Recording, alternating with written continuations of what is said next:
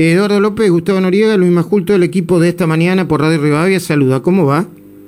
¿Qué tal? ¿Cómo le va, Luis? Muy buen día, muy buen día, Gustavo. Gracias por atendernos, Eduardo, como siempre.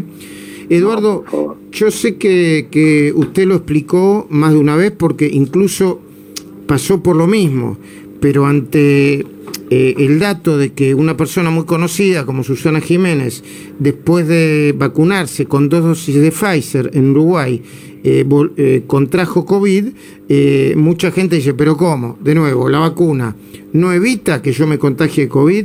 empecemos por eso, si le parece bien, Eduardo. Me parece bárbaro. Bueno, en primer lugar, para la, la gente que me está escuchando, no hay ninguna vacuna en el mundo que tenga siempre 100% de eficacia.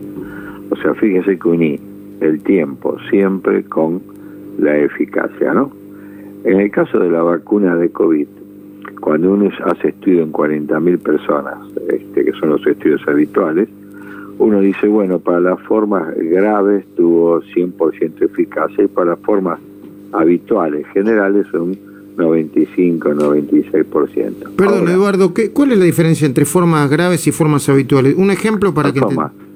¿Mm? Una forma eh, leve o habitual es cuando el virus tiene un poco de fiebre, tiene congestión nasal, algo de tos, pero el individuo no desatura, no tiene, no tiene este, eh, neumonía, que se detecta básicamente por tomografía, ¿no?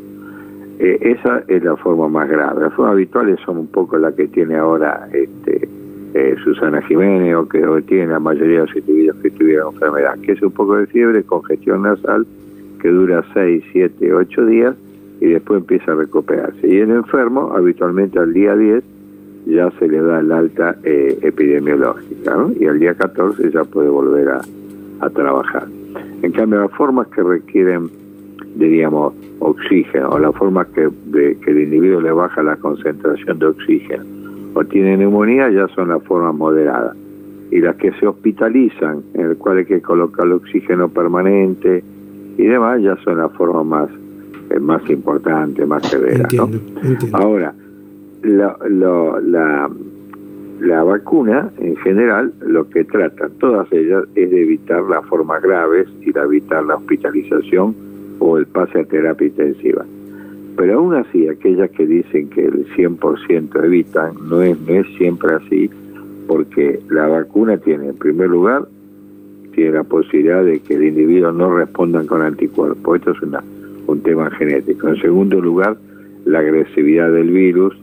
Y en tercer lugar, la intensidad de la cantidad de virus que usted recibe. Esos son todos factores de riesgo asociados a la circulación de cepas de alta transmisibilidad y que tienen alguna capacidad para evadir el sistema hablando hablando de, variantes o de bueno ah, de variantes de la cepa original como la última que conocemos que es la variante delta eh, eh, eh, ya la tenemos entre nosotros puede causar reinfecciones cuadros más graves esa es una muy buena pregunta. La cepa delta que si me permite para que la gente entienda es la cepa de la India no este es una cepa que en Argentina se detectó un caso.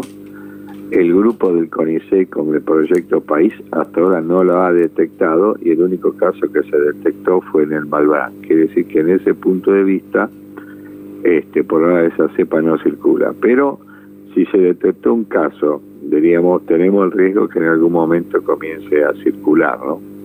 Por eso es tan importante hacer de cada tanto la secuenciación o sea, secuenciación es ver si esa cepa de virus de COVID que se aisló es la cepa delta o cepa de la India. La cepa de la India en Inglaterra, para que la gente entienda, tiene un 50% mayor de transmisibilidad que la cepa británica, ¿no? Y además este, tiene capacidad, no se sabe de cuánto, de evadir algo el sistema inmune. Porque los individuos vacunados con AstraZeneca respondieron con menor título de anticuerpos. ¿no? Eh, Gustavo, te está escuchando mm, el doctor Eduardo López. Buen día, Eduardo. Eh, otra pregunta que se va repitiendo a lo largo. Mm. Bien, muy bien. Una pregunta que se va repitiendo también a lo largo del tiempo y es el tema de la segunda dosis de la Sputnik. ¿En qué situación estamos a nivel de conocimiento? ¿Qué se va a reemplazar con otra si no llega una segunda dosis de Sputnik? ¿Cuánto es el tiempo prudencial? ¿Qué se sabe hoy sobre eso? Bueno, lo que se sabe de la, de la segunda componente de la vacuna de Sputnik es que se debe dar idealmente a los 21 días. Eh, el Instituto Gamaleya dice que se puede estirar entre 60 y 90 días.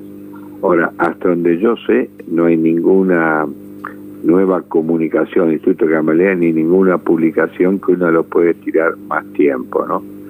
Con lo cual, realmente que hay que tratar de traer más dosis eh, del segundo componente, ¿no? Para poder completar la vacunación. A mí, el grupo que más me preocupa, voy a ser sincero, es el grupo eh, mayor de 60 años, que es un, un, grupo que todavía no ha recibido, muchos de ellos, la segunda, dosis de, de mm. Sputnik V, diríamos. Entonces, me parece que hay que hacer un esfuerzo en esa línea, diríamos, ¿no? Y este, Eduardo, y nunca le pregunté esto porque, bueno, está vinculado con la geopolítica en todo caso, pero usted es un epidemiólogo.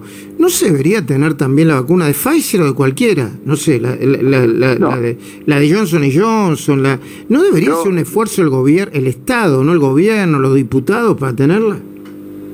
Yo voy a darle lo que ya le comenté, creo que en su programa también deben llegar todas las vacunas que sean posibles, porque lo que uno, la, clave de uno es tratar de aumentar la vacunación lo más rápidamente posible, diríamos. Nosotros en este momento prácticamente creo que tenemos dos vacunas, de las cuales una nos falta aparentemente el segundo componente, ¿no?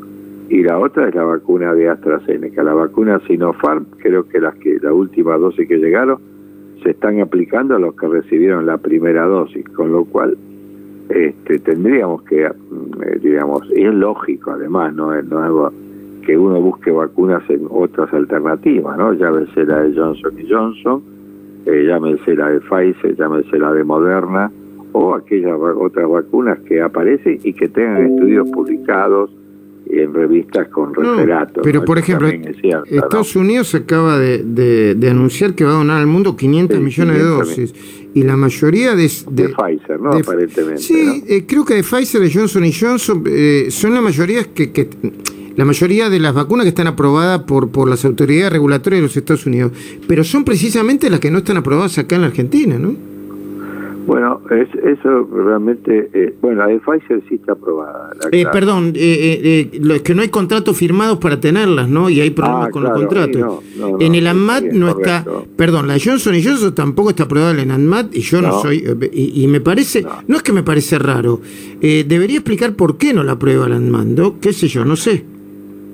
Yo creo que, la, vuelvo a repetir, a mí me parece que vacunas que han probado que ya eficacia y que podamos traerlo, hay que tratar de traerlas. Este, mm. eh, eh, casi todos los, eh, los, los, países intentan este, utilizar, vacunar en la mayor velocidad posible en este aspecto.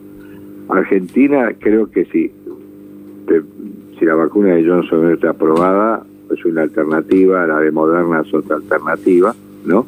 Y también la eh, hay que apurar la producción local, ¿no? De algunas vacunas, que, digamos, que también es importante. Ahora, nosotros estamos teniendo, si usted me permite, una pequeña digresión con la aplicación de las vacunas, que es, hemos aumentado notoriamente la aplicación de vacunas la última semana, pero el sábado y domingo cae la vacunación a la mitad. Es una cosa, si bien está arriba de 100.000, pero fíjese usted que el día el día 6 nosotros tuvimos más de 200.000 dosis o 200.000 y cada 122.000 el sábado y domingo. Eso también es una situación que deberíamos mejorarla para vacunar claro que sí. más, ¿no? Claro que sí, Eduardo. Entre dosis distribuida, déjeme, entre dosis distribuida, entre dosis distribuida y dosis aplicada hay más de 2 millones, casi 2 millones de dosis que, que todavía no no se han aplicado, ¿no?